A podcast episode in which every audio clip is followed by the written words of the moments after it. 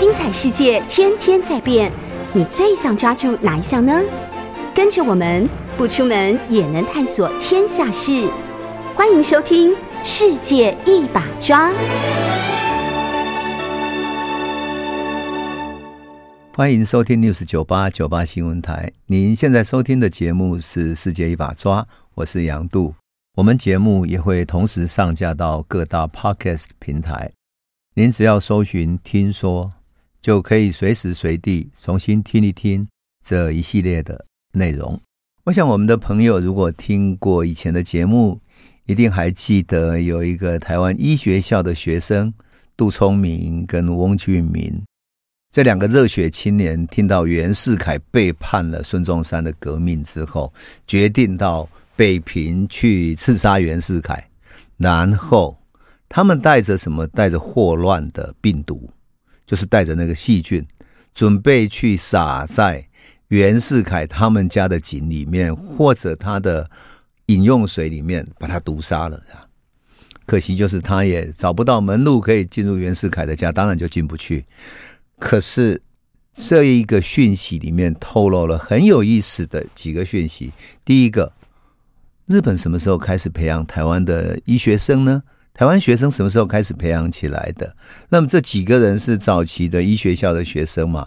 那日本什么时候开始培养起来的？这是第一个。第二个，为什么他们对细菌学这么熟悉呢？你要去毒杀一个人，你要用细菌，然后细菌要有培养皿，否则的话，细菌没有那个培养皿，也就是说没有那个环境，细菌很快就会死掉了嘛。如同热带的细菌到寒带会死掉，寒带的病毒到热带会死掉，甚至于有一些、嗯、流行的瘟疫有没有？我记得 SARS 那时候在台湾流行，全部恐慌，等到夏天天气一热起来，恍惚之间一下就没有了一样。所以，我想病毒是会跟着它的气候环境而存在的。那么，日本为什么会在台湾的医学校里面进行细菌学的这种研究呢？那事实上，这都是有原因的。为什么？因为日本人要来殖民台湾，他最恐惧的其实不是老百姓真正的那些反抗，而是什么？而是气候，而是热带的瘟疫。所以，战争。他们有更好的武器，他们有更新的船舰、大炮，他们不怕。但是他们怕的是什么？是台湾的热带瘟疫。像一八七四年，如果我们朋友记得的话，我们讲过牡丹社事件的时候，日本人派了三千六百个人来，结果有三千多个人生病或者死亡，都是什么疟疾、赤痢等等的。好，那么一八九五年乙未战争的时候。日军生病住院的有两万六千多个人，那死亡的生病的哈，死亡的有四千多人，所以四千六百多人哈。所以日本真正要治理台湾，最怕的当然就是克服它的水土不服，因为日本在温带，而台湾在亚热带，所以台湾的各种卫生条件又不一样。所以一八九五年日军的部队就是近卫师团嘛，在五月二十九号登陆奥底，然后六月十七号。宣布始政日之后，隔了两天，他就马上宣布要组织一个卫生委员会，就六月十九号就宣布了，就有一个卫生委员会就成立了。然后呢，又宣布在台北城外，就是大道城那边设立一个大日本台湾病院。那这个病院就是其实现在台大医院的前身。那事实上，台湾病院其实为了配合什么？配合他为了攻打台湾而设立的一个临时野战医院。它设在一栋很简陋的修缮过的民宅。那么从日本派过来十个医生，有九个药，另外有九个药剂师，还有二十多个护士，都是日本中央政府特别选派的。所以，我们当然不能说这是台湾西医的滥觞，因为在更早之前，荷兰时期乃至于清朝时期，还有传教士等等的。但是，这个确实是台湾逐步摆脱什么？摆脱过去的汉人移民开垦开拓这样的一个社会，就是一个移民社会里面，主要都靠什么呢？因为他没有正规的医生嘛，所以都靠赤脚医生，还有靠民俗信仰的治疗方式等等的，用这样来治病。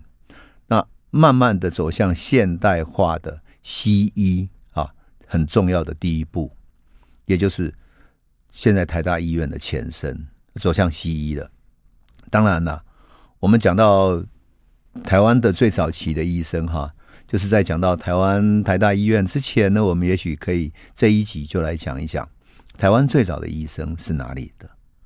说真的，最早的医生当然是原住民的巫医。那巫医呢，到现在都还有流传下来，像在泰雅族那边哈，我就曾经呃遇见过一个略通巫医的，他必须在一定的条件底下到山上去，然后念咒语、采草药等等的，然后做来作为治病。它背后是一个信仰啊，一个传统的呃原住民的信仰，还有呢，他对于在地的大自然的环境的熟识，他才能够找到草药，才能够找到从祖先传承下来的哪一些药配哪一些草，然后配起来有什么样的效果。当然，在他的咒语里面也会包含了说，你会生病是因为你的灵魂受到污染，或者你做了噩梦，或者有恶灵等等的，所以你要必须加以净化。那事实上，在牡丹社事件里面也很有意思。呃，我曾经去牡丹社采访，那么牡丹社的现在的一个一些原住民朋友、啊，他就跟我说，日本在牡丹社事件的时候攻打，事实上不是日本打赢了他们，日本当然打赢了现在的打赢了当时生存在那个大地上的原住民，但是日本后来战败了，因为他们被他们的祖灵打败了。所谓祖灵是什么？就是瘟疫、热带病等等的。他把这带来这些病的这些病毒啦，等等等等的热带的疫病，都当成是他的祖灵发挥了作用，使得这些人像中邪一样的得到的这些温热带的瘟疫，所以死亡了。所以他们是被他们的祖灵打败。我当时听到这样的想法，也觉得很有意思。那就是代表他的信仰。他相信他的祖灵，相信人的灵魂，相信人的进化，这样的一些呃传统的原住民的信仰里面所存在的，他信仰跟医药的关系。所以现在泰雅族、排湾族、卑南族等等等等，都还有一些传承。当然，在现代西医，特别是我们的许多卫生所都深入到乡村去以后。逐渐都式微了嘛，哈，那新的一代年轻人也不相信这个哈，但是说真的，他到底有没有效还很难说，因为那个医疗方式哈是这个民族跟他借以生存的土地，也就是他的祖先一代又一代传下来的人跟土地相处了几千年所累积下来的智慧跟经验，而他找的草药也是来自于大地，所以。它自然有它的一部分的功效，只是说那个功效不是用现代西医用科学分析的方式去加以验证，然后去加以使用的。好，这个就是说原住民的一种思维方式。哈，那当然日军在牡丹社事件里面当然死伤惨重，不过原住民巫医之外呢，最早到台湾的当然是汉医。汉医呢，呃。在什么时候来呢？在现在的记载里面，哈，有记载的里面，当然那种民俗疗法等等也就不算哈。但是有记载里面的一个汉医是浙江人，叫沈光文。现在台南那边有一个光文路哈，然后呃，沈光文也是一直被纪念的一个古老的汉医，也古老的儒家哈。那么他为什么会到台湾来呢？因为他跟随南明的时期。对抗清朝，对抗了很久，最后被飓风漂流到台湾来。我们不妨来讲一下沈光文的故事，我觉得他也很精彩啊。沈光文他字文开，就是文化开放的意思哈。字文开，他是浙江景县人。他小时候就是很爱读书哈，非常刻苦，而且参加了明经科考，经过考试以后进入了太学去学习。但崇祯皇帝在北京自杀的时候，那么就进入了福王时期。这个时候，清朝已经占据了大部分的中国的领土了嘛。那沈光文作为明朝的遗民，就跟着福王，然后在福王的小朝廷里面任职。他授予一个太常博士的小小的位置，那也曾经参与过军事的事务。那他参与什么事务呢？因为他可能在医药或者技术上做得还不错，他进入成为一个工部郎。工部郎其实是要负责军事器械乃至于医药等等，就是所谓的武器后备的后勤补给等等的。可是没过多久，明朝的福王的这个小朝廷就被清朝打败了嘛，剿灭了。沈光文要跟随他们逃亡，也都来不及的嘛。那最后。死也没有死去，因为事实上跟着小朝廷一起覆亡，很多人都自杀了哈。可他也没有，那最后只好另外寻找路走了。后来听说明朝的贵王在广东肇庆一带啊，又重新再起，所以他就投奔贵王。后来就慢慢升为一个太仆少卿哈。那么一六四九年的时候，清朝已经到了顺治皇帝了。沈光文就乘船由潮阳，他已经在广东这一带了哈，到达了金门。当时的福建总督叫李帅泰哈，李帅泰呢，他正在悄悄召集明朝的遗老遗贤，把他召集起来，希望重新组织一个队伍来对抗。事实上，清朝来打败明朝的时候，整个汉族的大地上还是有许多部队、许多人在各个省市。你想。中国那么大的人口数量，怎么可能就让清朝给统治了呢？所以各地还是陆陆续续有反抗的人，遗朝、遗贤、遗老等等的。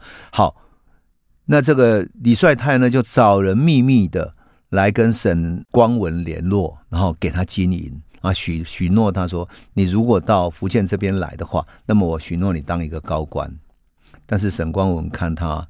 事实上，并不是一个真正有有大气的一个人，所以他就婉言的拒绝了。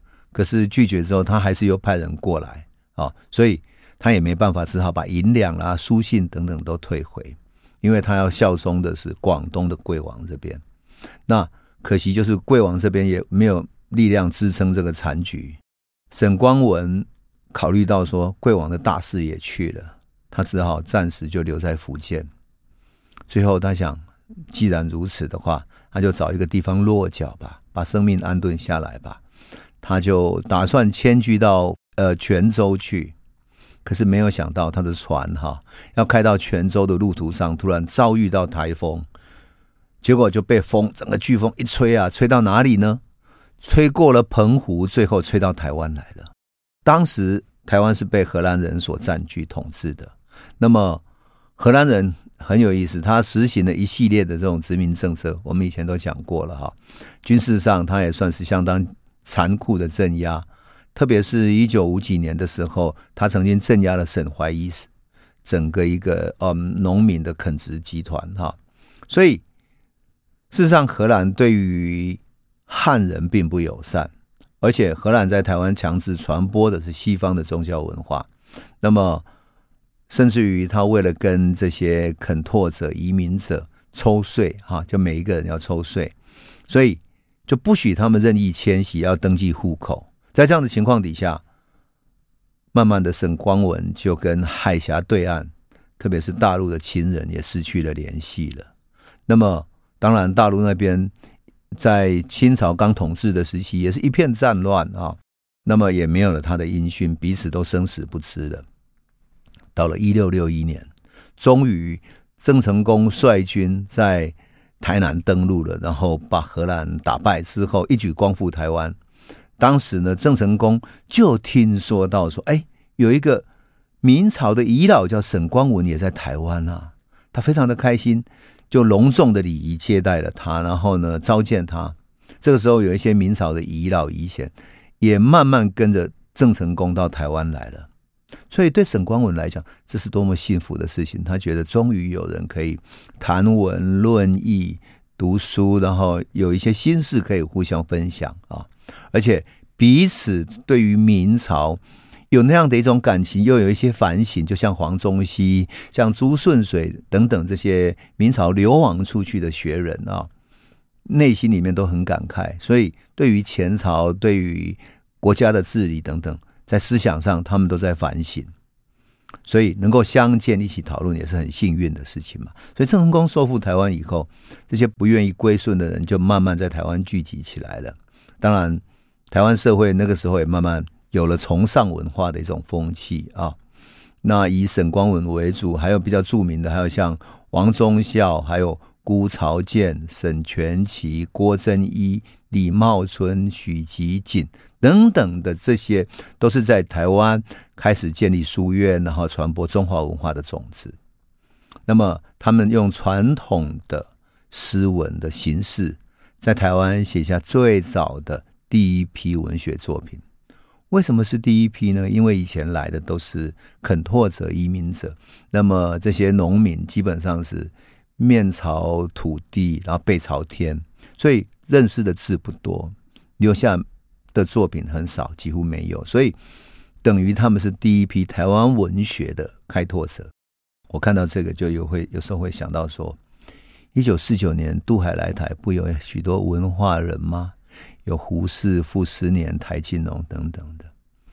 那么，一六六一年郑成功来台湾的时候，不也带了许多文化人吗？那这些文化人在台湾播下他的种子。郑成功所带来的是明朝的文化，也是属于中华文化的一部分。那么，一九四九年就更广阔了，因为他们来自于大陆各地啊。当然，这是一个文化传承上面对台湾非常。重要的一个转捩点。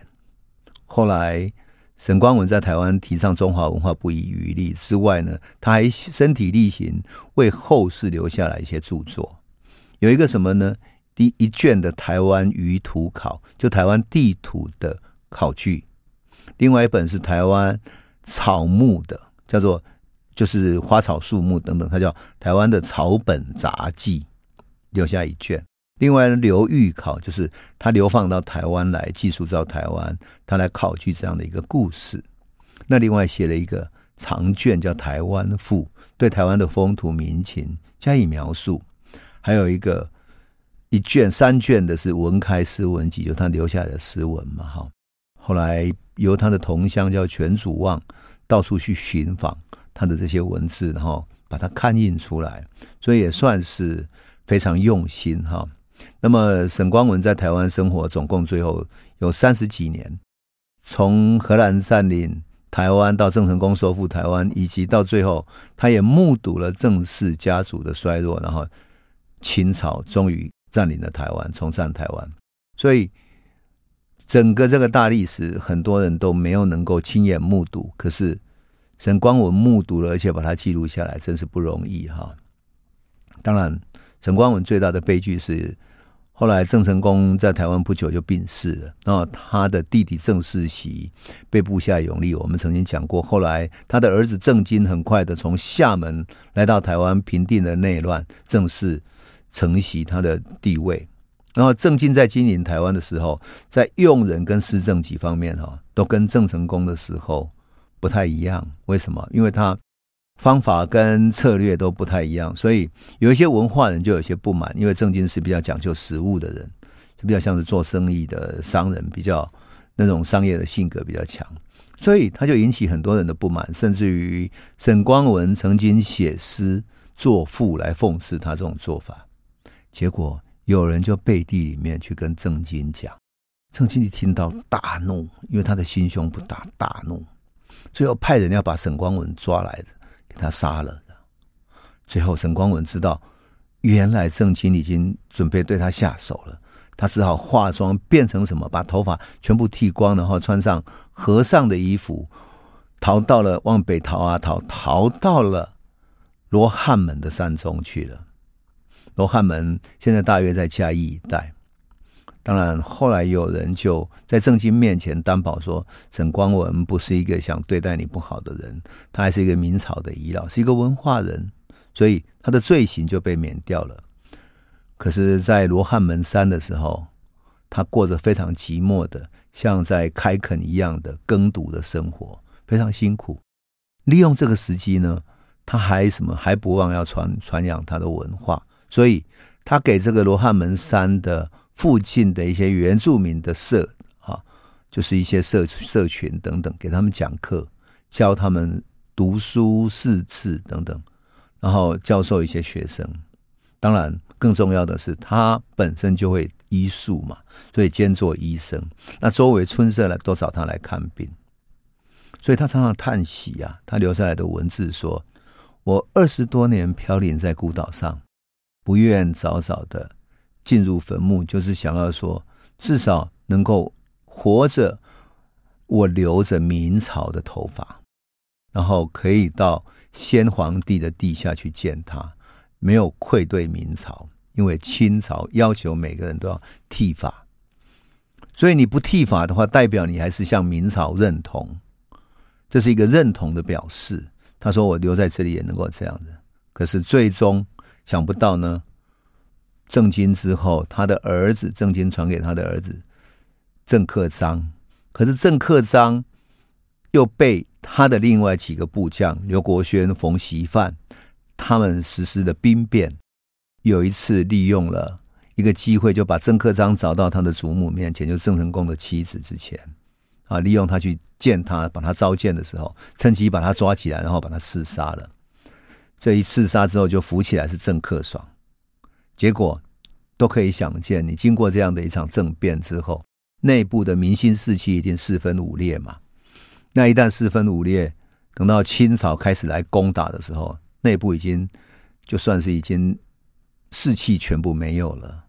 因此，刘国轩在澎湖被施琅的海军打败之后，整个就就兵败如山倒。最后，郑克爽从台湾这边就宣告投降了，甚至于仗都还没有打，也就是施琅的军队都还没有打到台湾就宣告投降了。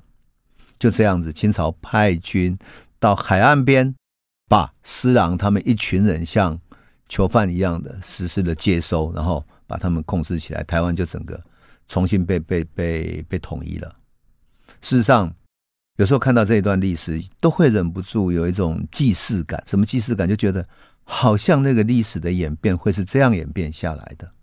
因为你内部不断内斗，然后不断互相斗争，到最后你民心士气都团结不起来的时候，你怎么面对外敌？特别是强大的外敌。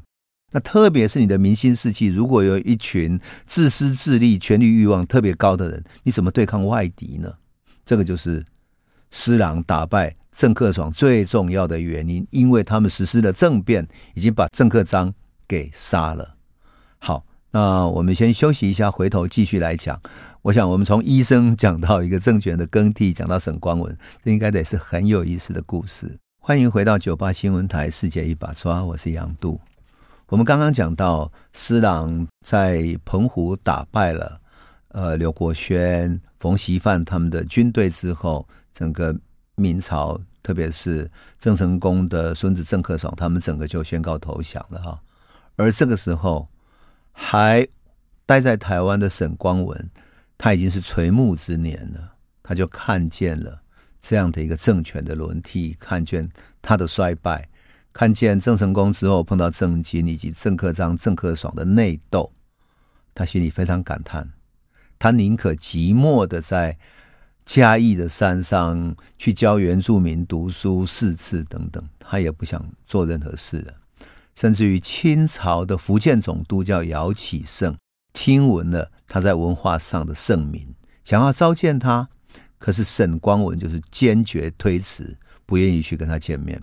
最后。姚启圣还写了一封信哦，说没关系，我不会计较你过去的流亡以及你的过去的对抗，我可以送你回到家乡锦县，回家乡去终老吧。但是没有用，信送到不久，姚启圣就过世了，这个事情也没有办成。所以在沈光文最后的年岁里面哈，他就在台湾跟他的同道一些文化人结社写诗唱和这样。写下了一些重要的作品，最后在嘉义，就是诸罗那边哈去世了。还有时候我看到这一段，总是会想到什么？想到许许多多跟着国民政府在一九四九年到台湾来的一代人，这一代人留在台湾，然后终究回不去大陆，特别在一九八七年开放之前也回不去，甚至于回去之后，也家乡的人也都全部政权轮替之后，整个都改变了哈。呃，许多人家乡里面原本就是小地主等等，被斗得已经整个妻离子散、家族分散了，所以他最后还是回到台湾来，在台湾终老。他们凋零埋骨在台湾，然后他一生的心血来自于他的后代最终都留在台湾，也就是他们的著作、他们的作品等等都留在了台湾。这些人包含了像啊傅斯年、胡适、台静农、梅贻琦、牟宗三、唐俊毅等等的多多少少那么多的这些文化人、艺术家、思想家、哲学家，乃至于科学家，像于大猷这样的。所以我就说哈，这样的一个世代，一个政权轮替的过程中，就会有。一大批的文化人在海外飘零，好，在海外飘零。可是文化又很微妙，为什么？因为文化人又跟一般为了权力而从事政权、从事军事的人不同。好像文化人无论到任何啊、呃、困难的地方、草莽的地方、文化未开化的地方，他都可以为文化奉献，然后在那里教书、读书。就像朱顺水，我们讲过的，他流亡到了日本，在日本教汉学，受到非常敬重的对待，当成一个大儒者。所以文化，你说他会不会因为政权的轮替而花果飘零呢？会，他会飘零到海外。可是文化人好像是一个灵根自植，就是一个他有文化的血脉，他会自动的去生根发芽，然后长成一束繁花，这样。沈光文后来留下了几句诗，读起来特别的动人啊！我想，我想跟朋友分享一下。他写道：“他说，岁岁每一年每一岁啊，岁岁思归思不穷，弃其无路更谁同？蝉鸣西路高难保，鹤去林萧路自空。”他就说，每一年每一岁都想要回去，思念无穷。可是他只能够哭泣说：“这些歧路啊，根本分分叉叉的这些歧路，他怎么走得回去呢？他无法像谁一样的走回去了。他好像一只蝉，蝉鸣西路高难保。他好像一只蝉，在高处哈，只能够吸收小小的露水，所以他没有办法吸饱。也就是在台湾，他仿佛找不到那样的文化的根脉。”所以他没有办法再满足他自己文化上的需要，可是他觉得他自己像一只鹤一样，鹤去林霄路自空。当鹤对着天空，然后凌霄飞去的时候，路就自然就空了，也就是他仿佛是要凌空而去一样的啊，这样的一种心境吧。那么另外一首诗，我觉得我可以跟朋友分享一下哈。他说：“望月家千里，怀人水一湾。”自当安俭类，常有好容颜。旅况不如意，就是旅行的情况不如意。横门一早关，要走到各地去，很多外面的那些能够进去的门路，其实都已经关上了。每逢北来客，借问几时还？从北方来的客人啊，总是在问我说，什么时候你要还乡？可他知道他还乡再也没有了。当然，这个就是沈光文。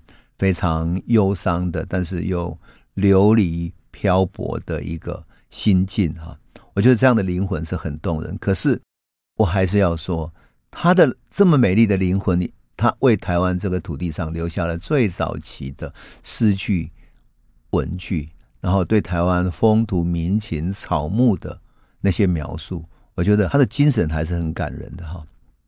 当然，跟着沈光文以及。当时大量流动人口而来的，我们回到了讲一开始讲的，为什么台湾有特别多的瘟疫呢？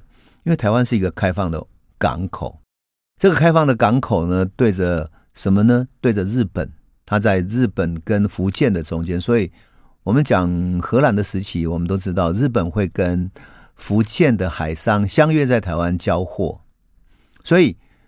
很多各地的瘟疫啊，特别是呃东南亚或者福建那边，或者来自于马来西亚那边的呃瘟疫等等的哈，很容易就随着船进入了台湾了。在清朝荷兰时期也没有什么特别的检疫，因为那个时候根本还没有检疫这个概念嘛，所以在防治上特别困难。那么怎么办呢？于是。台湾的早期移民者在海岸的几个乡镇里面，就开始建立起一些仪式跟祭典。为什么？因为他们要送瘟神。这种送瘟神就是送瘟疫的意思。我想我们的朋友应该很了解哈。事实上，在西方，呃，大航海时代开拓了之后，不仅带去了所谓枪炮，带去了钱财，带去了殖民者，带去了船只。等等的，当然他们也号称他们带去了文明，带去了法治等等。事实上，对于中南美洲或者是美洲的印第安人来讲，其实那都是灾难。最重要的一个灾难是什么？是带来瘟疫。因为过去的中南美洲也好，美国也好，就是美国的印第安人也好，他们的身体根本还没有面对过这样的病毒。事实上，所有的病毒都是会演化的，我们现在都知道了嘛。那所以在欧洲开始了早期的这种城市聚居的生活之后，它的病毒是会交互感染，然后交互演化，它是不断在进化的。那么，正如同我们想，这个是 COVID-19 之后，我们的朋友应该对于新冠怎么演化变化对人类的伤害很清楚嘛。所以。欧洲的这些病毒一旦演化，然后传到中南美洲之后，哇，这些完全是没有抵抗力，他的身体是没有抗体的，所以造成大量的死亡。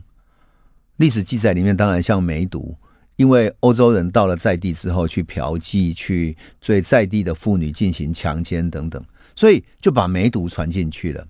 特别是海上的这些水手，根本海盗跟水手不分的这些人，就把梅毒传进去。美洲，所以就统计里面说，美洲有许多许多的人口，最后都是在梅毒伤害之下死亡的。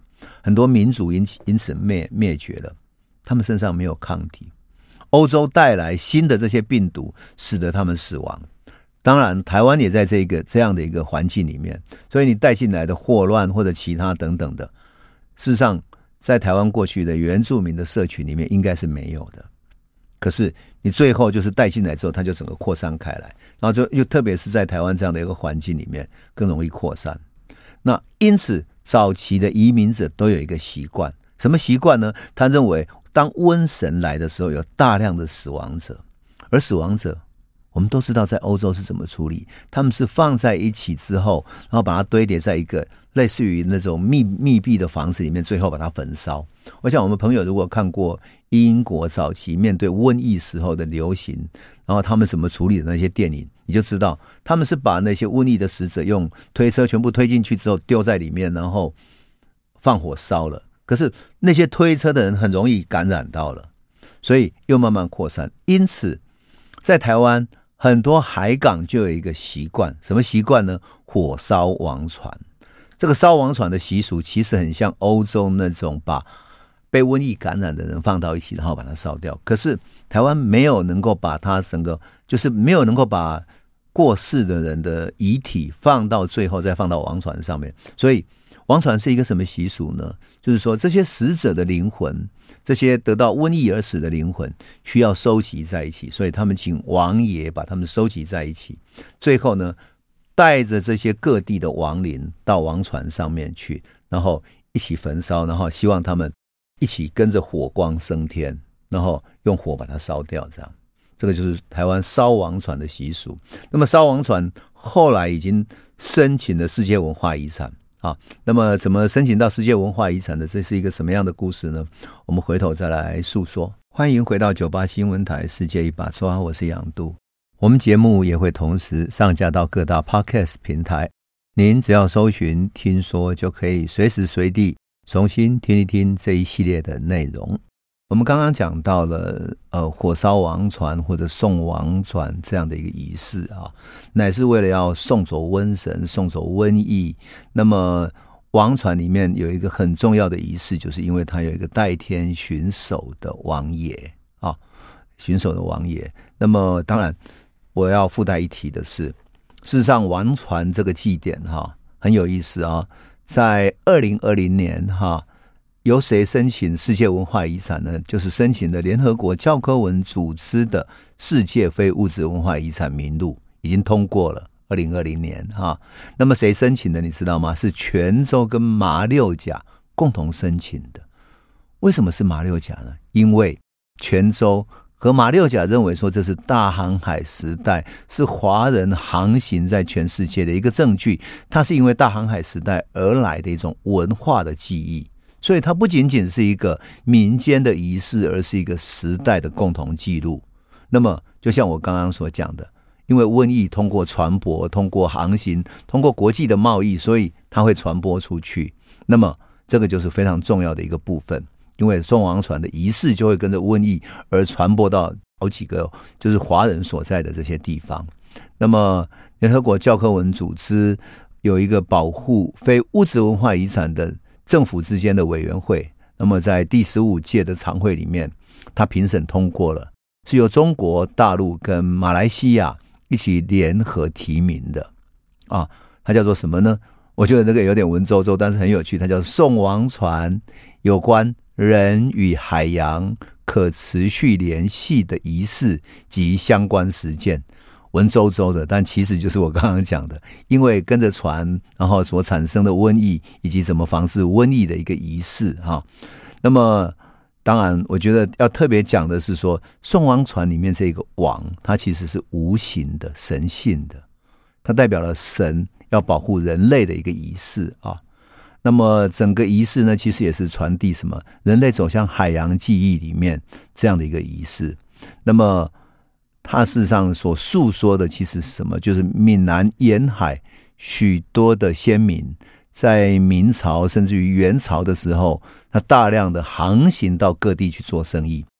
我们讲过，中国海商对于东亚海域啊，特别是东亚海域的经济文明有很重要的影响。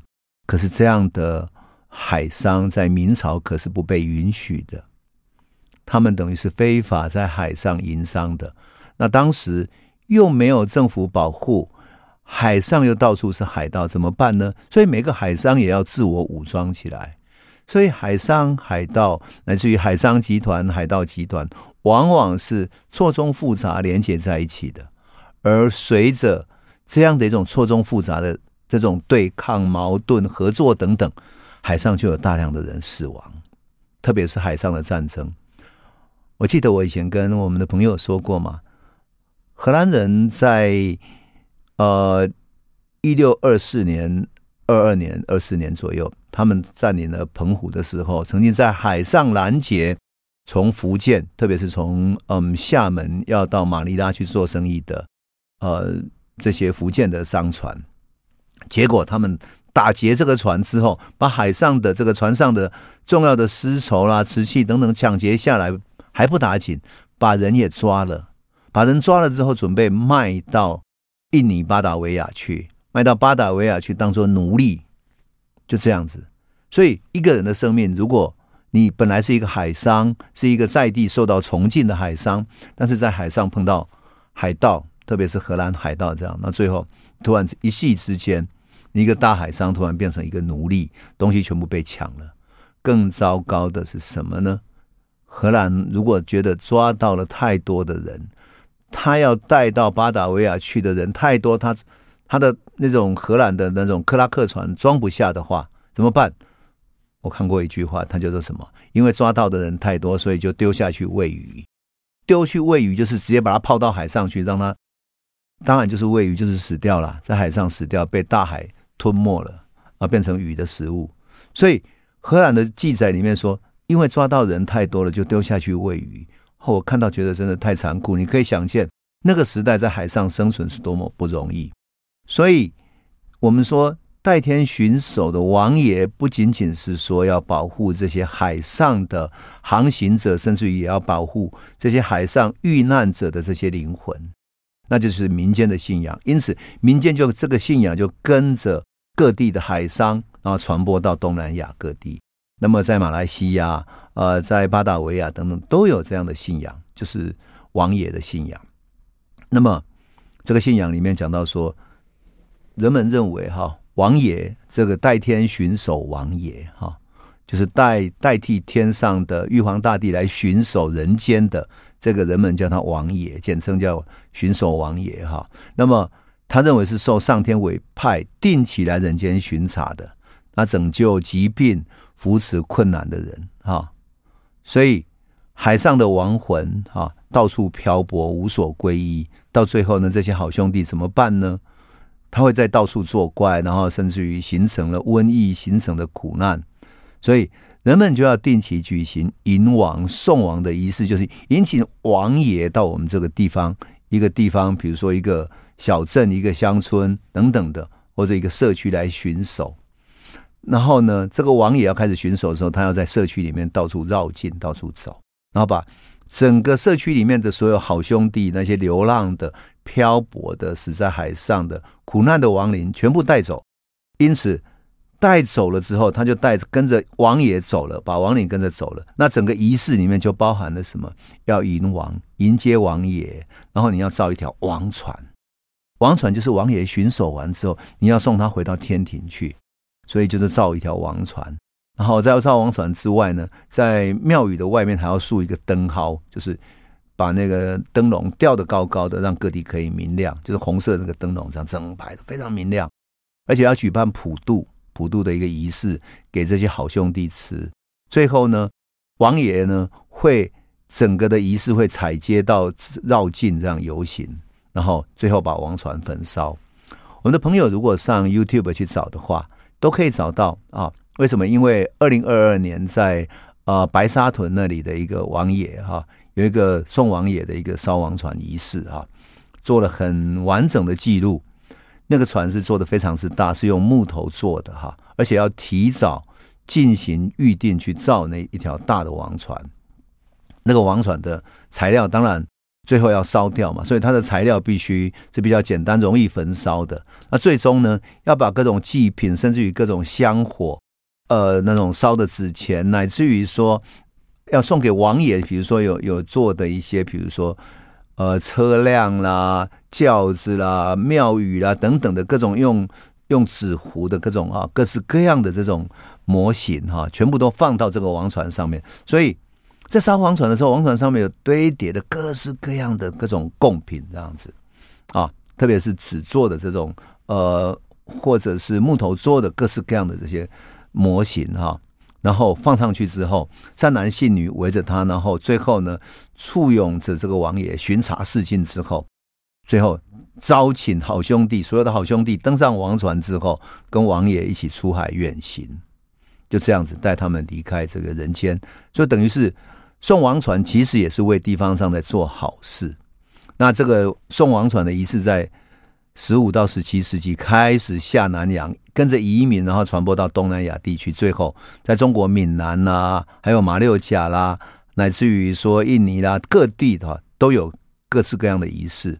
那么，所以这个仪式呢，在马六甲那边呢，华人聚居区哈也会办活动。可是每个地方当然按照他们都有不同哈，比如说在闽南就是。大陆的福建哈，大概每年每三年或者四年哈，在秋天东北季风起来的时候，那开始举行。那马六甲是在农历闰年选择一个旱季来举行。那白沙屯是在哪里呢？是在十月的时候，就是二零二二年十月，它已经隔了好几年了，所以筹划很久，宣告要在十月开始举办活动，然后各地的信众就开始来了，然后开始来了之后，他还要。早一点筹划，把那个船做好，而且上彩色，做得非常漂亮。然后在各地绕境，慢慢各地，因为各地的小庙也要做好各地的准备。因为当王爷去绕境的时候，很多小庙要出来在路边拜拜啊，所以造船要花很长时间，各地要做各式各样的呃模型啊等等的啊，也是这样子。那么二零二二年有一个很重要的意义，希望送王船把。新冠的疫情送走，希望他远离，也就是希望新冠的这个瘟疫跟着王爷把他带走。啊，据当地百姓说都很灵验，所以在十月十一号凌晨十二点的时候，送王船的仪式就在半夜的时候开始烧。我想当天有好几万人哈去白沙屯那里观看。我想。很多脸书上的人也可以看到当天的这种直播哈，非常动人。这个就是什么？就是台湾过去怎么处理瘟疫、处理大航海时代国际这种交流所带来的各种流行疫病的这样的一种处理方式。当然，这个也代表了台湾即将产生一个怎么对付这些嗯热带张力的一个医学上的对策。那对策是什么呢？我们等下一次再来诉说。